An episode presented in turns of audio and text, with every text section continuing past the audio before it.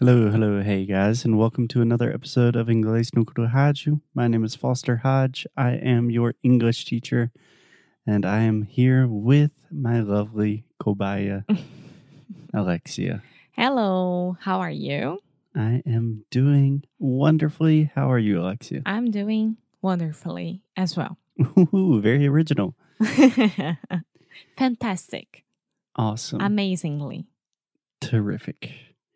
Cool. So today on the show, we are talking about a subject that is a little more serious than the topics that we normally cover here on the show. And that is because today, December 7th, is the anniversary of Pearl Harbor. Yes. So let me begin, Alexia, just by asking a general question. Do you know much about Pearl Harbor? I don't know if this is something that you study in school, in elementary school in Brazil, because this is just like a normal part of American history for us. Yes, of course. It is for you guys so important. But as I remember from my school, we did talk about it, but we didn't study as much as we should. I don't know, my history teachers, they like to focus more on Europe than United States or Mhm. Asia. On Europe. On Europe. Europe. Europe. There we go. A lot of our students have a really hard time with that word. I hear a lot of Europe, a lot of Europe, but we just say you're like Eur- you're going to the mall, you're up. Europe. There we go. Yeah. Perfect. Yeah, and that's normal to have a more Western focus. And to be honest, I think that I know more about it than my friends because of my dad. My dad knows a lot about it. Yeah, your dad is quite the history buff. Yeah. Do you remember that phrase? I believe when we talked about movie buffs, we talked about buff. Yes, I remember that. Do you know what it means when I say your dad is a history buff? He knows everything. He likes it a lot. Yeah, he's just very interested, knowledgeable.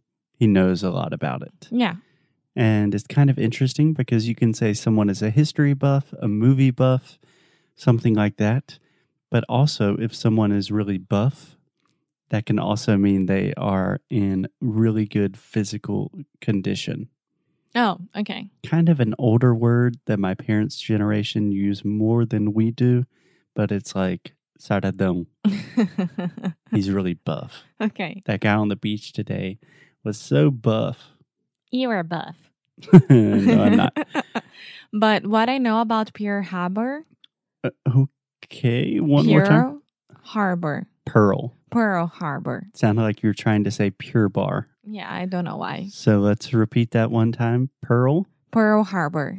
Yes, that RL combination can be quite difficult for a lot of Brazilians and Portuguese speakers.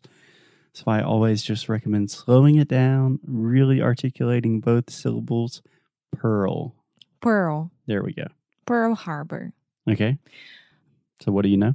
I just know that Japan attacked this American military base in Hawaii Mhm. and it was a surprise attack. Yeah. And it was awful. Th- I mean, of course there are a lot of more things and history facts that I don't know, but I think that I know the the big fact. Yeah, I think you got the gist of it. That was really good. Also, another good word. I'm full of good vocabulary today. when I say you got the gist of it, do you understand what that means? o jeito. More or less, the gist is like the general idea. Okay. There is even a podcast that I really like called The Gist, and this is G I S T. G I S T. And that just means kind of the general idea. You're not going too deep, but you get the concept. Okay. Cool. Yeah, so that's pretty much it. On December 7th, 1941, there was a surprise attack by the Japanese on the American naval base Pearl Harbor, which is in Oahu in Hawaii. And yeah, it was totally a surprise. It was really bad. I think in total, approximately 3,000 people died. including your great uncle. including my great uncle. So that was the brother of my grandmother. 77 years ago, right? I'm not sure. I think that is correct. I believe he was 17 or 18 years old. And he was in Pearl Harbor working on a ship. And it was crazy. And there's a really crazy story about this. So, just recently, like a few months ago, my grandparents are. During Easter. Yeah. Yeah. So my grandparents are quite old. They are 95 and 96 years old. And recently they have not been doing so well. So my mother has been cleaning a lot of things in their house. And this year she found a group of letters. And one of the letters was from another person in the military. And he was writing to my great grandparents, telling them what happened to my great uncle. And it was like super specific. Yeah, because that was a way that the parents and the families they knew about what happened to their sons or Right. They're soldiers. yeah.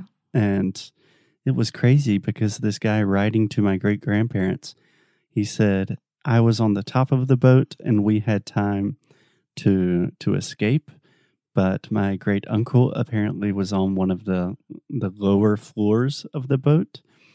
And he said within I believe it, it was 42 seconds that everyone on the lower floors were completely underwater, drowned, zero percent chance of surviving.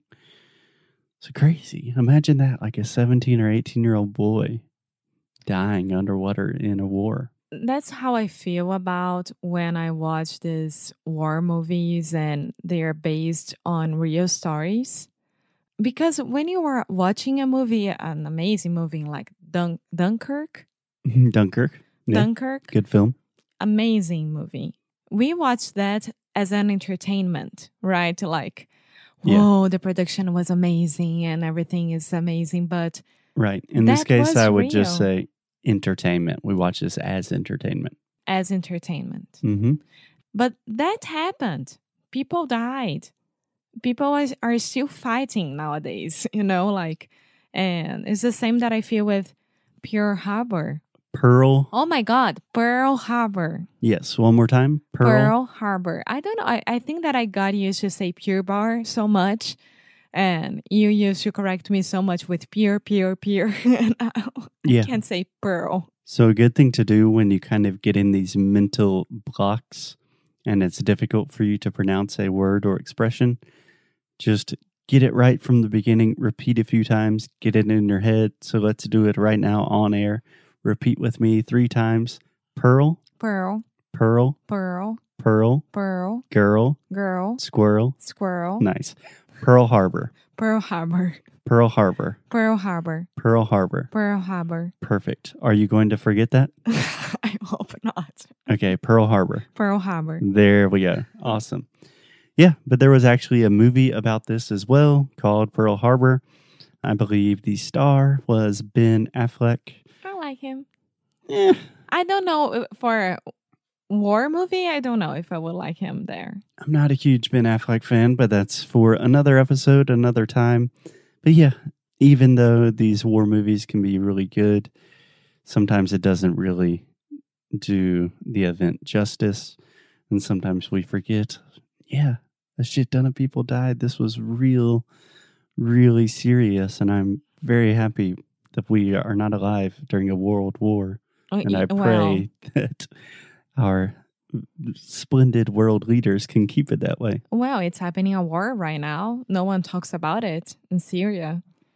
And In a lot of places, yeah, they're bombing and bombing and people are dying and no one talks about it. okay, bombing. Bombing. okay, the B is silent. Bum So, huh? so just imagine ba ba. ba So this is the same vowel sound as you have in Portuguese and words like prato, chato, guaraná, ba, ba bomb, uh bomb. bum Okay, you're still saying bomb. There's no B.